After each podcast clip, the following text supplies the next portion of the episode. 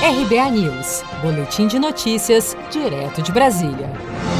O presidente do Tribunal Superior Eleitoral, ministro Luiz Roberto Barroso, afirmou nesta segunda, durante coletiva de imprensa, que enviou ofício à Polícia Federal solicitando investigação sobre o ataque hacker ocorrido na eleição municipal deste domingo. Na opinião do ministro, a invasão teve clara motivação política. Mas os dados revelados eram dados que se referiam a funcionários e a ex-ministros no período de 2001 a 2010 Portanto, os dados vazados tinham mais de 10 anos de antiguidade.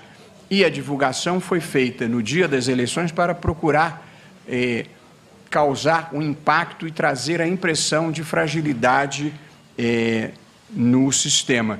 E, ao mesmo tempo que esses dados foram vazados, milícias digitais entraram imediatamente em ação, tentando desacreditar o sistema há suspeitas de articulação de grupos extremistas que se empenham em desacreditar as instituições, as instituições clamam pela volta da ditadura e muitos deles são investigados pelo Supremo Tribunal Federal.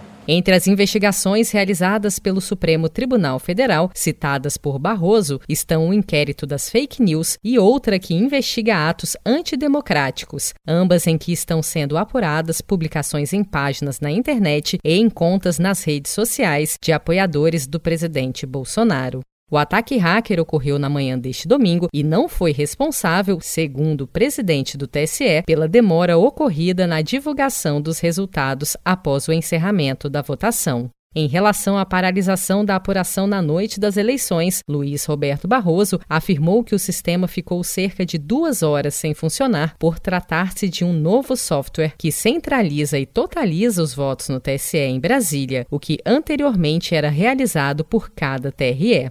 Se você quer começar a investir de um jeito fácil e sem riscos, faça uma poupança no Sicredi. As pequenas economias do seu dia a dia vão se transformar na segurança do presente e do futuro. Separe um valor todos os meses e invista em você. Poupe com o Sicredi, pois gente que coopera cresce.